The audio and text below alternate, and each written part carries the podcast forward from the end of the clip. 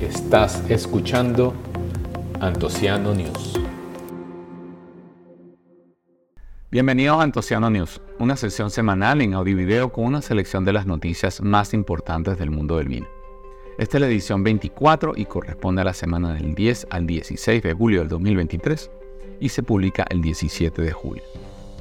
Hoy estaremos hablando de los mejores viñedos del mundo, un robo de más de 100.000 euros en vino, la continua caída de las exportaciones de vino argentino, la millonaria ayuda a los vinos de Rioja, la cosecha más pequeña del siglo para Australia, el juicio de Londres y un tratado de libre comercio entre la Unión Europea y Nueva Zelanda.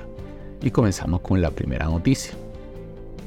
Se anuncian los 50 mejores viñedos del mundo. Esta noticia viene de Forbes y es que hace unos días se completó la lista de los premios a los mejores viñedos del mundo. Estos premios son de los mismos organizadores del World 50 Best Restaurant y escogen a los 100 mejores viñedos para visitar en el mundo. El 5 de julio se anunciaron las posiciones 100 a 51 y la semana pasada fueron anunciados del 50 al 1. Sobre los resultados del primer lugar recayó sobre Catena Zapata en Argentina, el segundo lugar fue para Marqués de Riscal en España y el tercer lugar para Big Winery en Chile. Segmentando entre países de Nuevo Mundo y Viejo Mundo, eh, cada uno tiene 25 bodegas en los primeros 50 puestos, con Argentina y Chile empatados con 6 bodegas y Francia con 9 bodegas. A pesar de que hay un empate entre Viejo Mundo y Nuevo Mundo, hay que destacar que entre los 10 primeros lugares fueron Argentina, eh, colocó 3 bodegas, más que ningún otro país, Chile 2 bodegas, y en total fueron 7 bodegas de Nuevo Mundo en el top 10 con una de Sudáfrica y otra de Uruguay.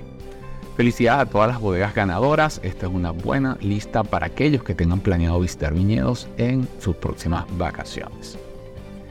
Siguiente noticia, roban más de 100 mil euros en vino. Esta noticia viene de Badeví. Y en una tienda de vinos localizada en Cataluña ha ocurrido un robo un poco insólito. Y digo un poco insólito por la manera en que se realizó Em, la cantidad de botellas que se llevaron y el valor de las mismas. El robo fue a plena luz del día con una tienda en una tienda abierta. El robo duró apenas unos pocos segundos y eh, fueron tan solo nueve botellas con un valor de más de 110 mil euros. Los ladrones sabían lo que estaban buscando porque fueron directo al exhibidor que tenían los vinos de mayor valor. Se agrega el hecho de que todo quedó grabado y los ladrones no tenían máscaras.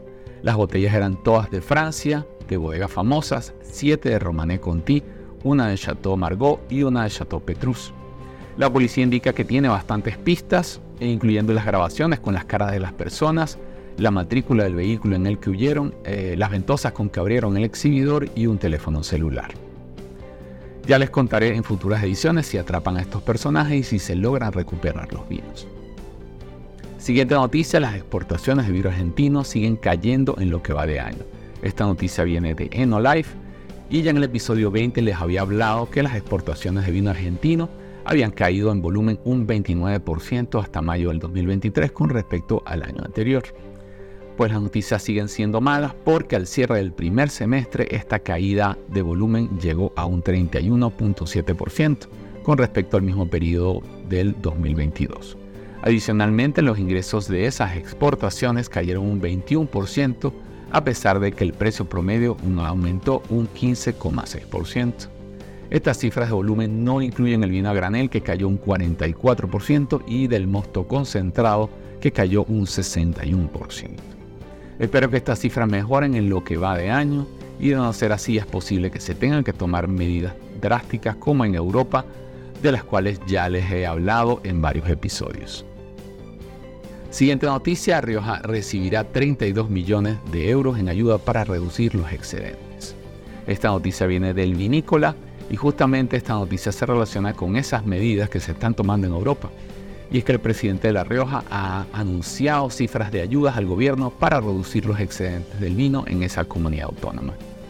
Será un total de 32 millones de euros, de los cuales 15 millones son de ejecución para este año y 17 millones para el próximo año. En la nota se menciona que las ayudas son para reducir excedentes y comprar uvas de los productores en la próxima cosecha. Sin embargo, no se especifica cómo será esa reducción de excedentes. Imagino que será mediante la destilación, como se tiene planeado en Francia. Estos son planes a largo plazo que espero que den resultados pero se debe esperar la aprobación del gobierno central y no importa en dónde estés escuchando este episodio, sabrás que los entes gubernamentales no se caracterizan por su rapidez.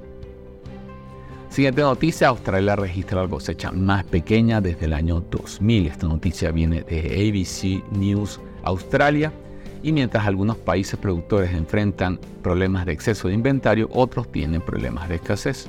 En Australia está en época de triturado y prensado y se estima que tendrán un total de 1,32 millones de toneladas. Esto representa una caída del 24% con respecto al 2022 y del 26% con respecto al promedio de los últimos 10 años.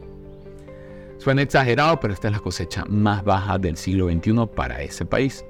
Australia ya había pasado en 2022 del quinto al sexto lugar entre los principales países productores de vino, superado por Chile, y con esta caída el próximo año podrían pasar al séptimo puesto superado por Argentina.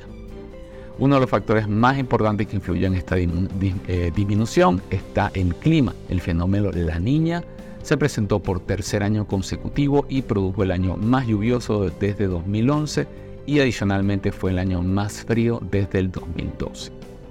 Sin embargo, no todos son malas noticias porque esta caída reducirá la presión de exceso de inventario que también tiene en ese país, luego de la caída abrupta de las exportaciones hacia China, que pasó de ser su principal cliente al puesto 23. Esto es algo que vengo mencionando desde el episodio 7.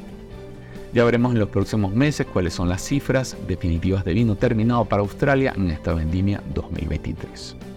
Siguiente noticia, están organizando un juicio de Londres. Esta noticia viene de Fair. Y cuando se habla de un juicio nos suena algo muy positivo, pero en el mundo del vino hay uno muy famoso que es el juicio de París. Este evento ocurrió en 1976. Fue una cata a ciegas donde se enfrentaron vinos de California, desconocidos para ese momento, contra grandes vinos de Francia. Esta cata marcó un hito importante y cambió el prestigio de los vinos de Estados Unidos ante el mundo pues la London Wine Fair quiere realizar un juicio de Londres inspirado en el de París. En este juicio se enfrentarán vinos de Burdeos contra vinos del Nuevo Mundo. Este evento se está organizando junto al Master Sommelier Ronan Sayburn y está planificado para realizarse el primer día de la feria en su edición del próximo año. Aún no se tienen detalles de cuáles son los vinos que estarán participando, pero seguro habrá luchas tras bambalinas eh, donde algunos grandes vinos harán todo lo posible por eh, participar y ahora otros harán todo lo posible por no ser incluidos. Si quieren leer más detalles sobre el juicio de París, te invito a ver las dos publicaciones que hice al respecto en mi sitio web antociano.net y que fueron publicadas en el año 2007. Última noticia, nombres de vinos y alimentos de la Unión Europea tendrán protección en Nueva Zelanda. Esta noticia viene de Just Drink y es que el pasado 9 de julio se firmó un tratado de libre comercio entre la Unión Europea y Nueva Zelanda. Con este acuerdo, más de 2.000 nombres de bebidas de la Unión Europea estarán protegidos, como por ejemplo champán, tokaji, prosecco y rioja. También estarán protegidos alimentos como el queso feta y el queso con té. Por supuesto, esta protección aplica a, la otra parte con nombres como Central Otago y Marlboro.